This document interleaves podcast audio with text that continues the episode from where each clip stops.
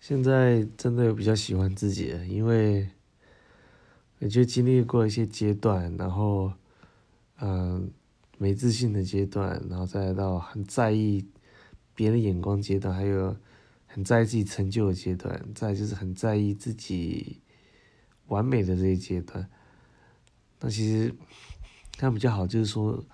是一种用一种比较很自在的方式，就是生活着。我觉得这个我很羡慕，就是现在二十几岁年轻，因为他们教育的关系跟我们以前不一样。我们以前是就是八六八零后出生，八零那时候出生的也是还是比较是教条主义式的那种教育，所以会有一套好像大家共同的一个标准。那现在就是比较自己很放得开，就做什么事情其实就乐在其中，享受当下就好了。